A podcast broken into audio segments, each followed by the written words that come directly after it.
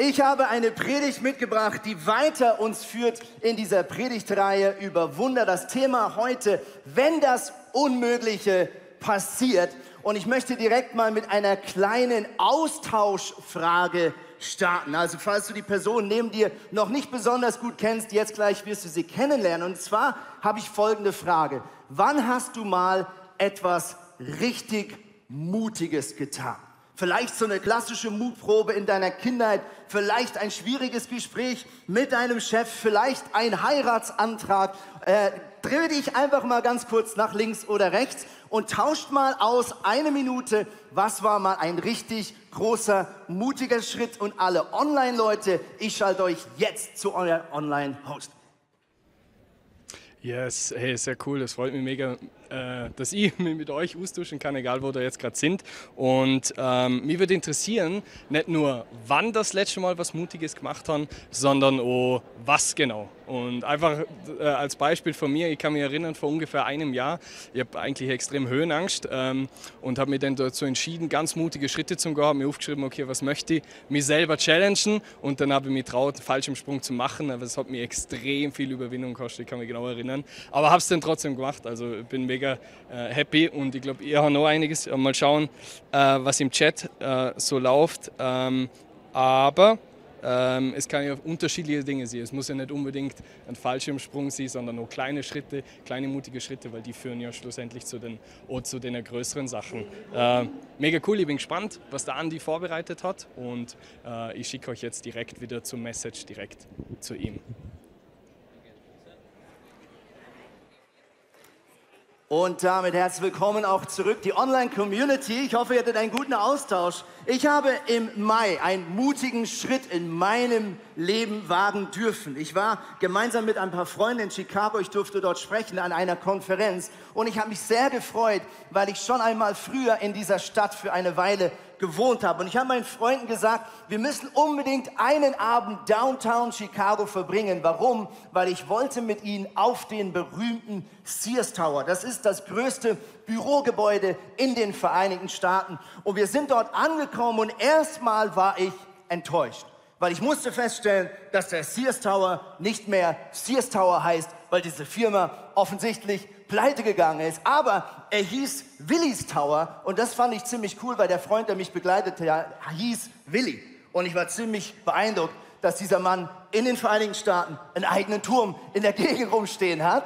Und das Zweite war, dass ich wieder total begeistert war, als ich oben ankam und feststellte, dass dieser ehemalige Sears Tower unterdessen ein kleines Upgrade bekommen hatte. Dort hat man nämlich oben auf der obersten Etage über 440 Meter ein Glaskubus gebaut, auf dem man auf reinem Glas über 440 Meter über der Stadt schweben konnte. Und ich habe mich mega gefreut. Wir mussten lange anstehen, bis wir endlich dran waren. Und ich weiß nicht, ob du sowas schon mal selber getan hast. Logisch, ich bin jetzt hier in der Schweiz und die meisten lachen jetzt und sagen 440 Meter, das ist ja gar nicht hoch. Ja? Aber für mich nach fünf Jahren Hamburg war das durchaus ein bisschen schwindelerregend. Und so passierte Folgendes. Der erste Schritt auf diese Glasfläche, der war ja nicht wirklich schwierig. Also solange ich mein Gewicht und meine Sicherheit noch auf dem sicheren Beton lassen konnte und lediglich so einen Schritt nach vorne auf die Glasfläche machen musste, war das nicht wirklich schwer. Und ich war schon ganz stolz und schaute nach hinten zu meinen Freunden und sagte,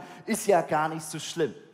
Aber dann merkte ich, als ich jetzt drauf und dran war, das Gewicht auf meinen vorderen Fuß zu tun, und meine Logik gesagt hat, nein, jetzt geht's nach unten und ich schließlich all in gegangen bin und das Gewicht nur noch auf einem Fuß war, dort ging ein Elektroschlag durch meinen ganzen Körper. Es äh, war kalt und warm gleichzeitig. Vielleicht kannst du es dir vorstellen. Und jetzt passierten zwei interessante Dinge. Aus purer Angst wurde im nächsten Moment pure Euphorie. Ich war total begeistert. Ich stand auf dieser Glasfläche und dann passierte zweitens Folgendes. Nur wenig später stand man auf dieser Glasfläche so ganz entspannt, als ob nichts wäre. Und dieses vermeintliche Wunderlevel wurde plötzlich zu meiner neuen Komfortzone. Und ich glaube, wenn wir heute über Wunder sprechen und über Glaubensschritte sprechen, dann ist es oft genau so. Manchmal fordert uns der Geist Gottes heraus unserer eigenen Logik nicht das letzte Wort zu geben, sondern seiner treuen Stimme zu folgen und all in zu gehen. Und dieser Moment kostet unglaublich viel Energie, er kostet all deinen Mut, aber im nächsten Moment erlebst du Gottes Fülle, Gottes Freude. Und jetzt passiert noch etwas, was manchmal vielleicht der eine oder andere kennt, ist, dass wir in diesem neuen Glaubenslevel sehr schnell wieder bequem werden können. Und dann ist es gut, dass der Geist Gottes uns erneut herausfordert. Vieles erscheint verrückt, bis es jemand getan hat. Viele Ideen, viele Innovationen, viele Erfindungen erscheinen verrückt, bis es jemand getan hat. Stell dir mal vor, du hast in dem Dorf gelebt, wo die Gebrüder Wright sich drauf und dran machten, ein Flugzeug zu bauen. Und wie das Wort schon sagt, es gab damals keinen Begriff, kein Wort. Also nannten sie es, naja, so ein, so ein, wir wollen so ein Zeug bauen, was fliegt. Ein Flugzeug. Und ich stelle mir das ziemlich lustig vor, wenn du in dieser Zeit in diesem Dorf von den beiden gewohnt hast und gesehen hast, wie sie einmal mehr aus ihrer Garage mit irgendeinem neuen Gerät rauskommen und sagen, heute werden wir fliegen. Und nur wenig später siehst du die gleichen Brüder mit irgendeiner Trage wieder ins Krankenhaus getragen zu werden. Also manch einer hat wahrscheinlich ziemlich lange gesagt, die beiden sind verrückt, bis plötzlich das Flugzeug abhob. Vor ein paar Jahren hat ein bekannter Extremsportler namens Felix Baumgartner gesagt, er hat die kühne Idee, an, aus einer Raumkapsel herauszuspringen und zurück auf diese Erde zu fliegen. Und manch einer hat sich überlegt, ob dieser Energy Drink vielleicht doch nicht so gut fürs Gehirn ist und gesagt, dieser Mann ist langsam verrückt, bis wir wenig später alle an unserem Bildschirm klebten und zuschauten, wie dieser Mann zurück gen Erde flog. Und ich habe gehört, unterdessen wurde sein Rekord bereits von einer anderen Person gebrochen. Noch ein Beispiel. Vor vielen Jahren sagte ein junger Geschäftsmann, er hatte damals schon eine Glatze, ähm, dass man Bücher auch im Internet verkaufen kann. Und damals war das Internet noch relativ neu und es gab wenig bis keine Online-Stores und alle haben ihn ausgelacht. Und Experten haben gesagt, diese Idee wird nicht funktionieren. Ein Buch, das muss man anfassen, da muss man dran riechen, da will man ein bisschen durchblättern. Und heute wissen wir, dass Amazon ein großer Konzern ist.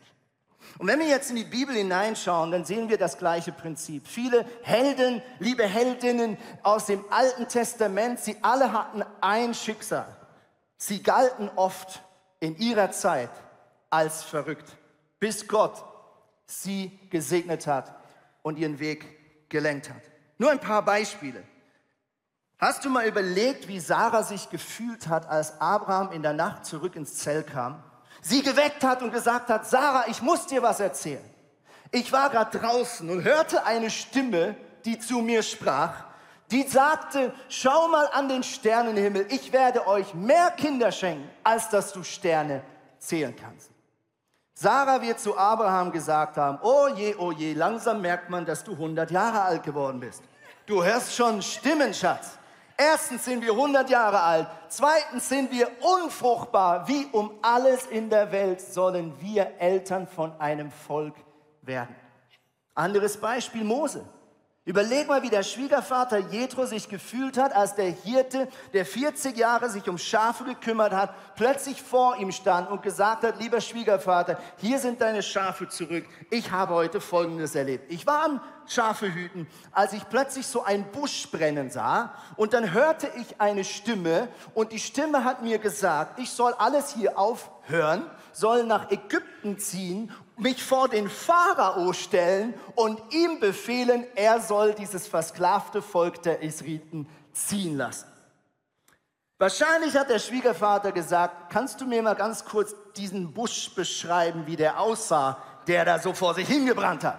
Mit anderen Worten, die Leute zu dem Zeitpunkt werden vielleicht gesagt haben, dieser Mose ist verrückt. Und noch ein Beispiel, ist Noah. Noah ganz am Anfang der Menschheitsgeschichte bekommt den Auftrag von Gott, einen Holzkasten zu bauen.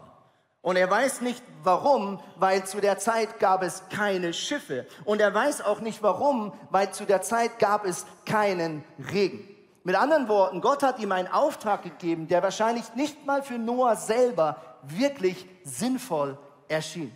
Und jahrelang baute er mit seinen Söhnen diesen riesen Kasten aus Holz, während die Nachbarn, wir können es lesen, ihn verspotteten und gesagt haben, dieser Mann ist verrückt. Stell dir mal vor, ich würde hier heute an diesem Sonntag einen Aufruf machen und sagen, liebe Online-Community, liebe Microchurches, liebe Leute hier in Zürich, bitte verkauft alle euer Hab und Gut, bringt all eure Finanzen hier in diese Kirche. Wir werden die nächsten zehn Jahre hier in diesem Raum ein Spaceship bauen.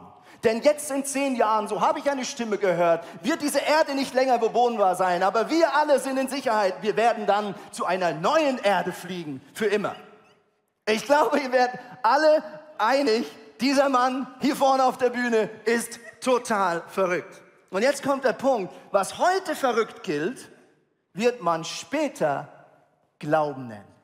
Was heute verrückt gilt, wird man später Glauben nennen. All diese Männer, die wir vorne angeschaut haben, werden später im Hebräerbrief als Glaubenshelden gefeiert. Sie alle mussten in Kauf nehmen, zu ihrer Zeit erstmal verrückt zu ähm, wirken auf andere. Ich habe ähm, vor ein paar Wochen eine Frau wieder kennengelernt. Sie sprach mich an nach dem Gottesdienst und sagte, Andreas, kennst du mich noch? Und sie kam mir bekannt vor und ich habe gesagt, hey, was ist deine Geschichte? Und sie erzählte mir, dass etwa vor einem Jahr sie mit ihren zwei Söhnen das erste Mal in unserem Gottesdienst war. Sie hat immer online geschaut, sie hat uns irgendwo online gefunden, sie hat ihre Söhne eingepackt, beide um die 20 Jahre jung, und sie kam in den Gottesdienst.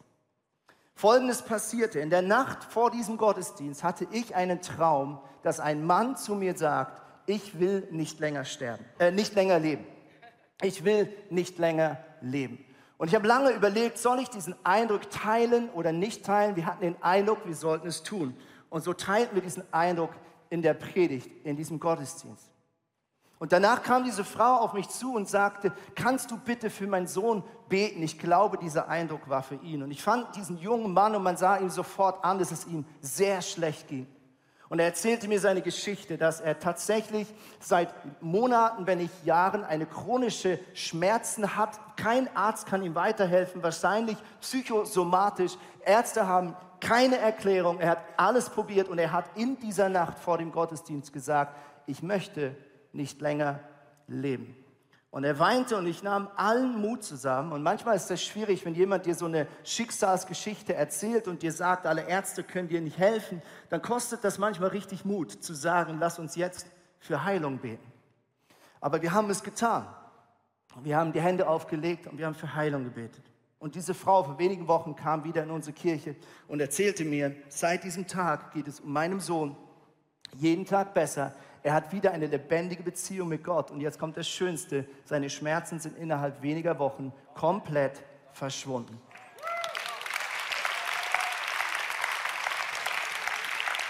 Ich möchte mit euch hineingehen in diese Bibelstelle, Hebräerbrief, wo der Schreiber über Glauben spricht und er startet mit einer Art Definition, was Glaube wirklich bedeutet. Hebräer 11, Vers 1, da heißt es, was ist denn der Glaube. Es ist ein Rechnen mit der Erfüllung dessen, worauf man hofft.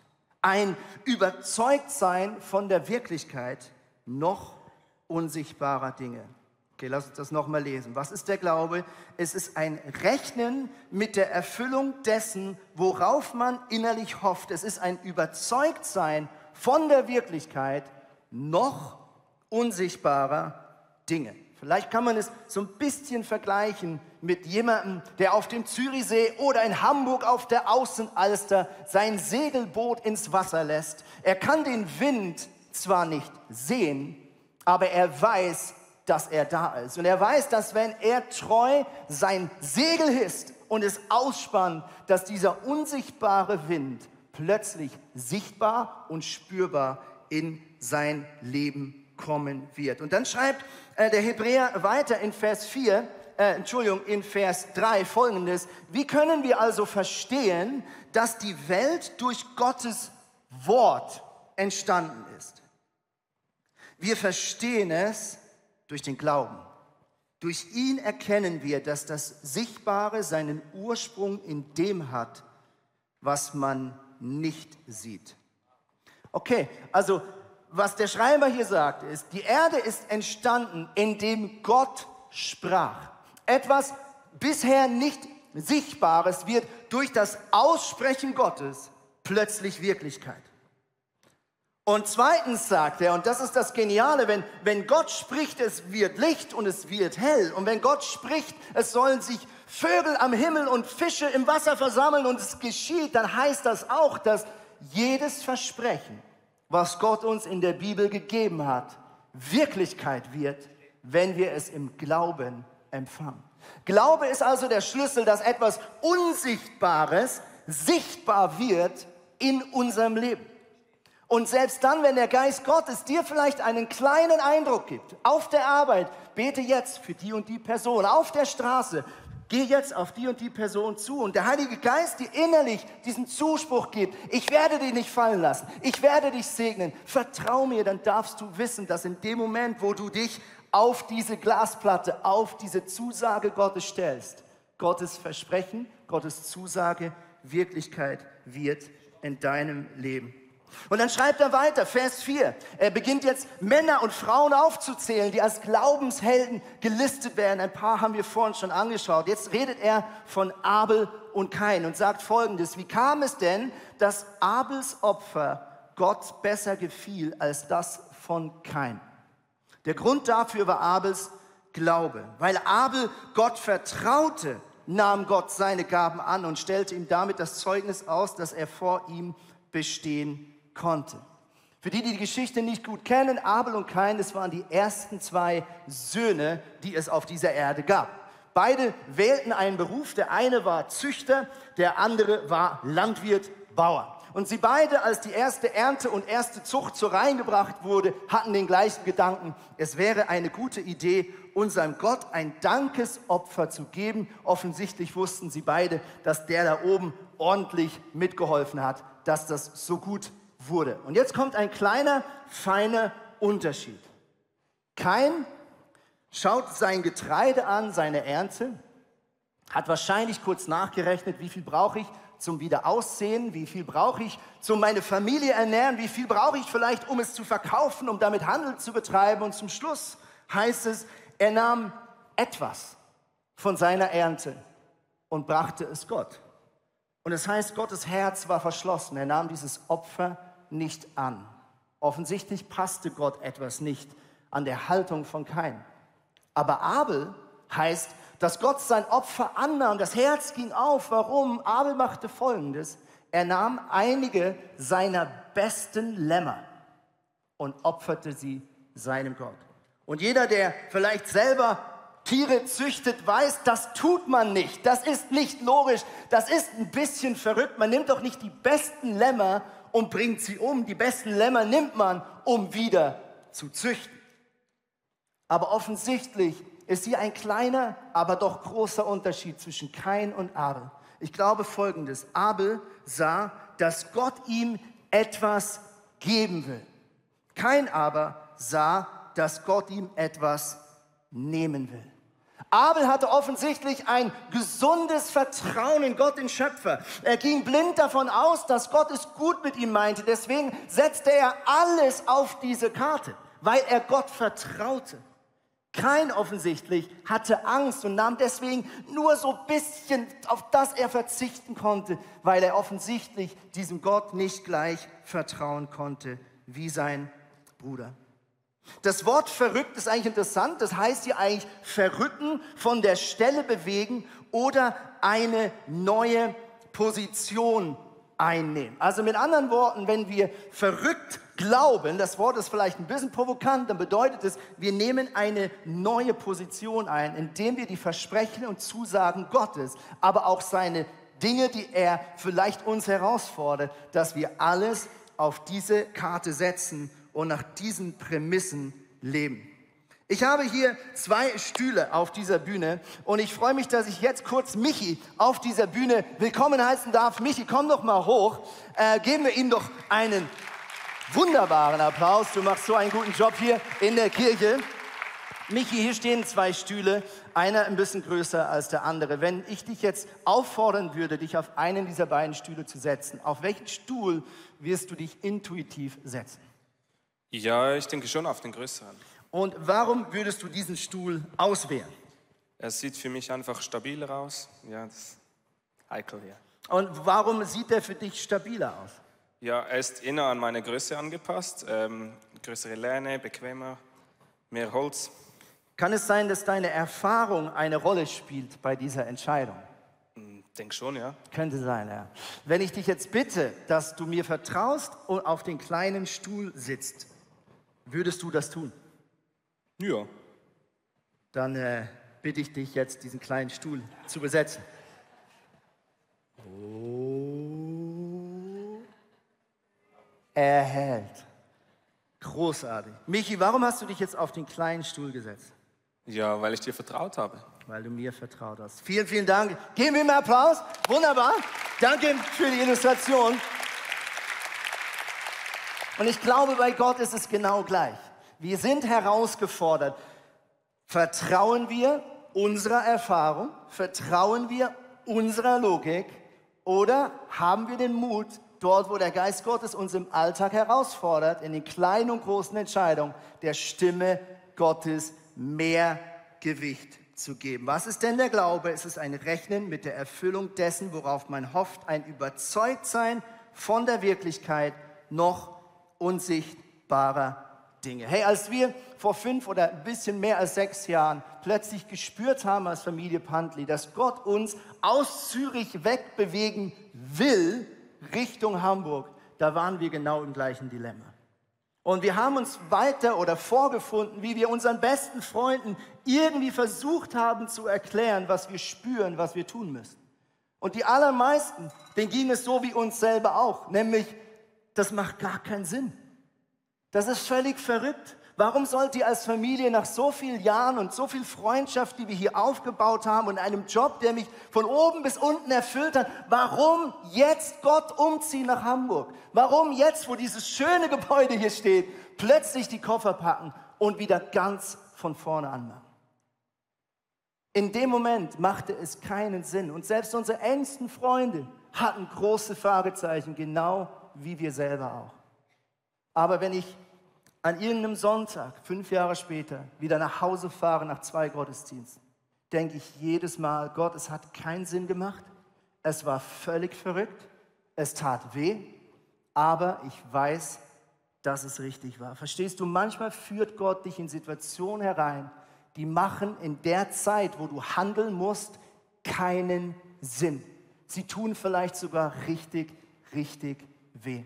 Aber wenn es der Ruf Gottes ist, dann wird es später Sinn machen, dass du seinem Schritt und seiner Herausforderung gefolgt bist. Ich möchte euch an dieser Stelle eine Frau vorstellen aus unserer Kirche, die auch herausgefordert war, ein, zwei richtig mutige Schritte in ihrem Leben zu gehen. Hier ist die Geschichte von Maria. War 14, als meine Mutter starb. Ich war 15, als mein Vater starb. Beide an Krebs. Dann hat mich mein Papa, bevor er starb, noch schnell in ein Kloster gebracht für Franziskanerinnen, für höhere Töchtern. So, nach drei Jahren kam ich dann raus und mit 18 wurde ich äh, von drei Spanier meine Unschuld genommen, vergewaltigt. Man hat mich dann im Wald äh, geschmissen, mein Körper, und ein Waldarbeiter hat meinen Körper dann morgens gefunden ich bin dann noch nicht gestorben, ich kam ins Krankenhaus. Was ganz schrecklich war für mich, dass meine Oma ins Krankenhaus kam und sagte, du bist selber schuld, ich habe dir gesagt, du sollst nicht da ähm, aus, der, aus der Straßenbahn gehen. Okay. Es war alles immer nur, ich war schuld und ich wurde rebellischer und rebellischer. Wenn Leute zu mir gesagt haben, ähm, du musst an Gott ziehen oder Gott ist dein Papa, das habe ich alles nicht mehr geglaubt. Na, und durch das Rebellische wurde ich immer mehr, ich habe mir immer die falschen Männer gesucht. Ich war viermal verheiratet.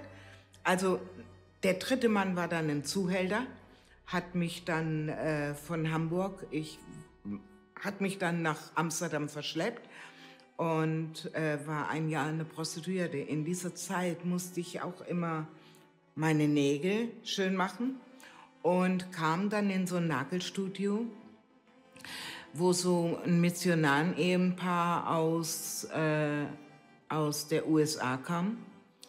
Und die haben also evangelisiert, die Prostituierten, die da sich die Nägel aufgezogen haben. Ich habe dann immer gesagt, ich will von diesem Scheiß nichts wissen. Ich war so rebellisch, wenn die Sprache auf Gott ging. Es wurde mir immer schl schlimmer. Ich habe einmal versucht, mit Tabletten mich umzubringen, hat nicht geklappt.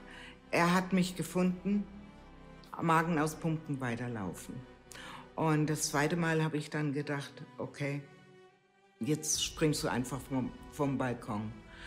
Ähm, heute weiß ich, dass es Legion von Engeln waren, die mich am Schluss nicht nach vorne runtergeschmissen haben, sondern auf die Balkonseite. Ich war so voll gepumpt mit Drogen und äh, Alkohol, dass ich auf die Innenseite gefallen bin. Hatte mir drei Nägel gebrochen, bin eben am nächsten Morgen musste ich mir die Nägel machen lassen. Ich kam da an und ja, das Ehepaar hat dann nur gesagt, mit Tränen in die Augen, was du brauchst, ist Jesus. Und dann habe ich ganz hart gesagt zu denen, okay, was muss ich dafür bezahlen und was muss ich tun? Weil für mich war alles, ich muss für was bezahlen, ich muss für was tun.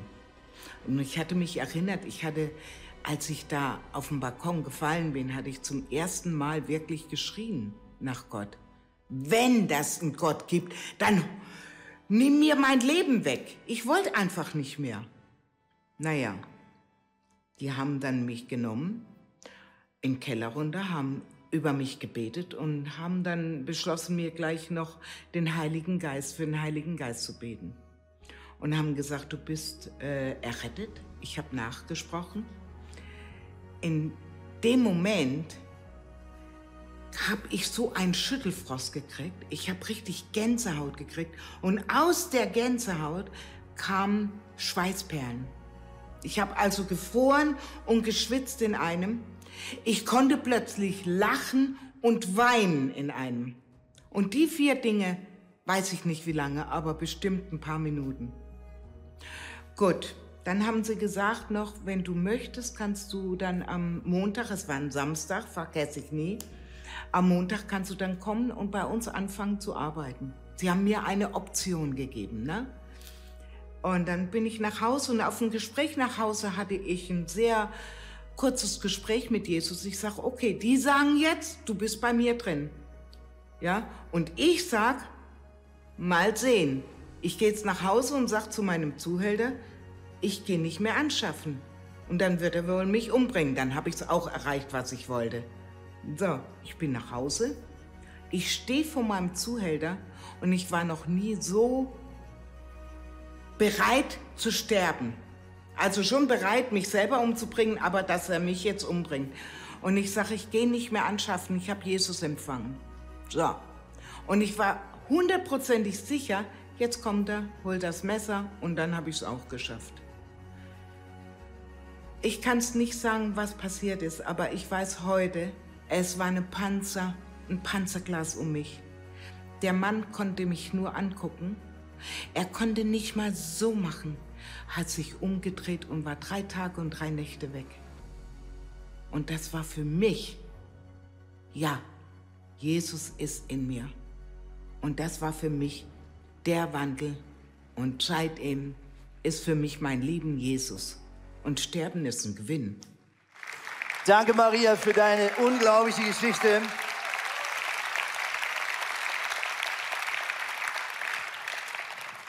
Ich möchte mit euch zum Schluss einen Mann anschauen, der auch in einer Situation war sein Leben lang, die ausweglos aussah. Dieser Mann wohnte vor dem Eingang dieser großen Stadt Jericho. Sein Name ist Bartimäus und er hatte ein großes Problem. Er war sein ganzes Leben lang blind. Und ich möchte bewusst mal vielleicht so ein bisschen in diesem Gefühl der Blindheit seine Geschichte mit euch lesen. An der Straße saß ein Blinder und er bettelte. Es war Bartimäus, der Sohn von Timäus. Und als er hörte, dass Jesus aus Nazareth vorbeikam, begann er laut zu rufen. Jesus, du Sohn Davids, hab Erbarmen mit mir. Die Leute fuhren ihn an, er soll still sein. Aber Bartimäus, er schrie nur noch lauter, du Sohn Davids, hab Erbarmen mit mir. Da blieb Jesus stehen und sagte, ruft ihn her zu mir. Ein paar von den Leuten liefen zu dem Blinden und sagten zu ihm, nur Mut, steh auf, Jesus ruft dich. Da warf er seinen Mantel zur Seite, er sprang auf und er kam zu Jesus.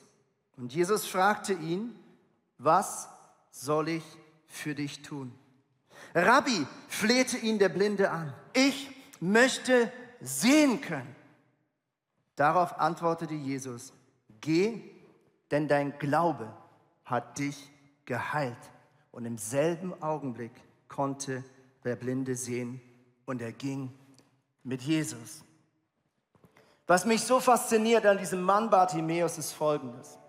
Er konnte mit seinen physischen Augen weniger von der Größe und Zuverlässigkeit Gottes sehen als alle anderen Bürgerinnen und Bürger der Stadt Jericho. Jesus war in dieser Stadt, er hat Menschen geheilt, Leute durften beobachten, wie Gelähmte wieder gehen können, wie Blinde wieder sehen können. Bartimäus konnte das nicht mit seinen Augen sehen. Und trotzdem in seinem Herz hat er in Jesus mehr gesehen als alle anderen. Und wenn wir seine Worte kurz unter die Lupe nehmen, dann sehen wir zwei kleine Offenbarungen. Erstens, es heißt, als er hörte, dass Jesus aus Nazareth kam, da klingelte es das erste Mal im Kopf von Bartimäus. Warum? Weil das Alte Testament dem Volk Israel versprochen hat, dass der kommende Messias aus Nazareth kommen wird. Und offensichtlich hat Bartimäus damit gerechnet, dass in sein Leben dieser versprochene Messias kommen wird. Und deswegen macht es bei ihm Klingelingeling und er sagt, warte mal, vielleicht ist dieser Jesus nicht einfach ein Rabbi, nicht einfach nur ein Wunderheiler. Und jetzt, wenn wir genau hinschauen, dann sehen wir noch eine Offenbarung. Er ruft, Jesus, du Sohn Davids. Und auch das war ein Versprechen, das Gott dem Volk Israel gegeben hat, dass der kommende Messias aus dem Hause Davids kommen wird. Mit anderen Worten, dieser blinde Mann hat mehr in Jesus gesehen als alle Menschen, die ihn live sehen konnten. Und jetzt kommen zwei ganz praktische Anwendungen. Ganz praktisch. Wenn wir Wunder mit Gott erleben wollen, dann sehen wir in den Wunderheilungen von Jesus meistens folgenden zwei Dinge. Erstens, Jesus fragt die Person, was möchtest du, dass ich tue? Und ganz ehrlich, ist diese Frage nicht irgendwie unsensibel? Wenn da ein Gelähmter auf dem Boden liegt, wenn ein Blinder offensichtlich Bild vor ihm steht, Jesus, warum fragst du noch mal? Aber ich glaube, dass wenn wir unsere Gebete mutig vor Jesus aussprechen, dass genau dann Glaube ins Spiel kommt. Warum, wenn ich hörbar für meine Umgebung ausspreche, Jesus, ich möchte, dass du mich heilst, mache ich mich verletzlich. Gehe ich eigentlich einen Schritt, der verrückt ist. Und ich weiß, wenn jetzt Jesus nichts tut, dann stehe ich ein bisschen blöd da. Und offensichtlich will Jesus, dass wir den Mut haben, unser Wunder zu benennen. Und jetzt kommt das Zweite, was wir in fast allen Wundern sehen, die Jesus tut. Er heilt die Person nicht einfach nur mit seiner Kraft, sondern er heilt die Person mit seinen Worten. Jesus sagt, dein Glaube hat dich geheilt. Und wenn Jesus spricht, dann verändert sich deine Wirklichkeit. Wenn Jesus spricht, verändert sich deine Wirklichkeit. Mit anderen Worten, wenn Jesus in der Bibel irgendetwas versprochen hat, das er tun wird, dann wird das Wirklichkeit werden. Weil das Wort Gottes kommt nie leer zurück. Das Wort Gottes ist hundertprozentige Autorität. Und wenn wir im Glauben Wunder aussprechen, für Heilung beten, dann muss Wirklichkeit verändert werden im Namen von Jesus Christus. Wir haben jetzt kurz die Möglichkeit, du kannst dein Handy nochmal rausholen, du kannst diesen QR-Code einblenden. Und was wir jetzt tun wollen, als ganze Kirche, online, Microchurch, Camp und hier im Saal ist, wir wollen jetzt ein mutiges Gebet wie Maria oder Bartimäus sprechen. Ich lade dich ein, dass du dieses Tool kurz anschaust, einscannst und du kannst dort deine mutigen Gebete in Worte formulieren. Du kannst das Bild, was unten generiert wird, speichern oder runterladen. Vielleicht teilst du es heute mit deiner Small Group, mit deiner Microchurch. Vielleicht teilst du es mit einer guten Freundin oder Freund und sagst, kannst du mit mir nochmal glauben? Kannst du mit mir nochmal beten? Also die nächste Minute ist deine Möglichkeit, wie Maria und wie Bartimäus ein mutiges Gebet zu sprechen. Let's go.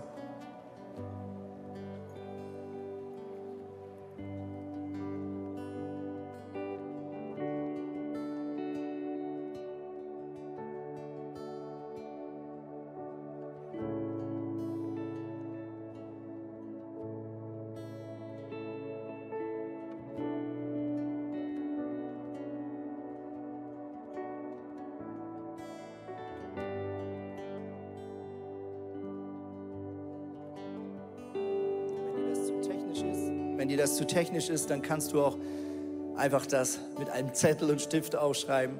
Oder wenn du jemanden neben dir hast, kannst du jetzt diese Person bitten, für dich zu beten, kurz auszutauschen.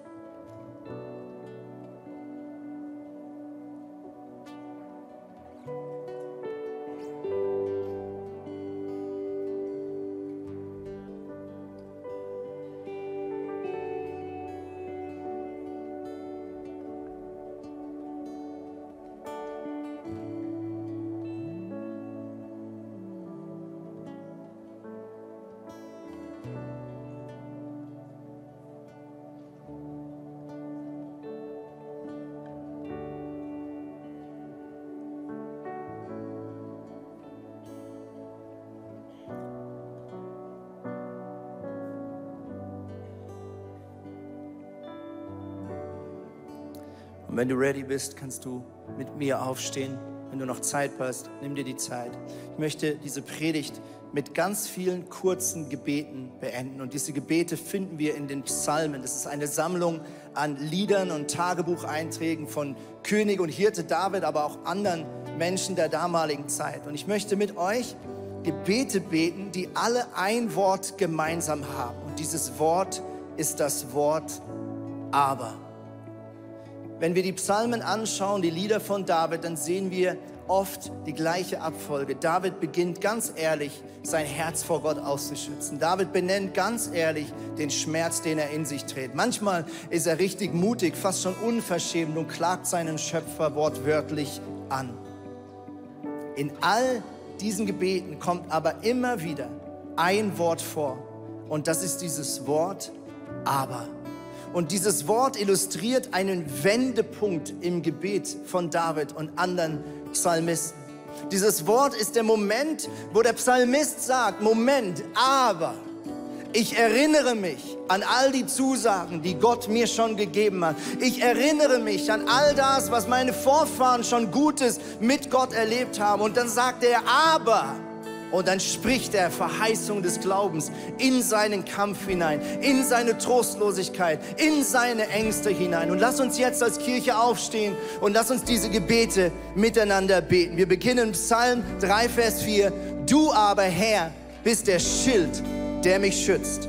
Ich aber darf zu deinem Haus kommen. Der Unterdrückte aber ist nicht für immer vergessen. Ich aber werde dein Angesicht sehen. Wir aber, wir preisen den Namen des Herrn unseres Gottes. Wir aber, wir stehen aufrecht als Sieger da. Du aber, Herr, bleib mir nicht fern. Ich aber gehe ehrlich meinen Weg.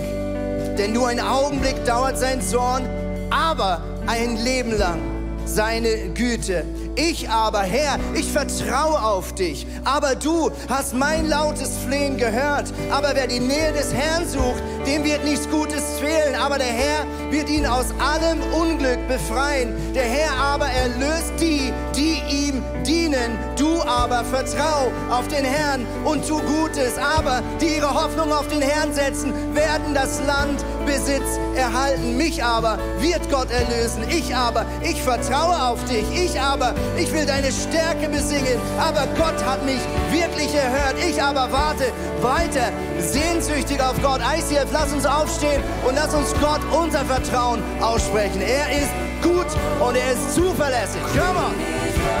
Ich hoffe, die Predigt hat zu dir gesprochen. Du kannst mega viel mitnehmen in deinen Alltag. Es ist so cool, mit Jesus unterwegs zu sein. Wir würden sehr, sehr gerne mit dir in Kontakt treten und du kannst ganz, ganz einfach auf unsere Webseite gehen und zum Beispiel auch das ICF Church Magazin bestellen. Es kommt viermal pro Jahr raus per Post und das ist eine coole Art und Weise, um informiert zu sein, was es alles für Angebote auch gibt. Ja, und jede Woche bekommen wir Rückmeldungen von Männern und Frauen, die durch diese TV-Sendung einfach angesprochen wurden. Ihr Herz wurde von Jesus berührt. Und wenn du Teil davon sein möchtest und diese Sendungen mitfinanzieren, dann danken wir dir von ganzem Herzen, weil zusammen können wir Großes bewegen.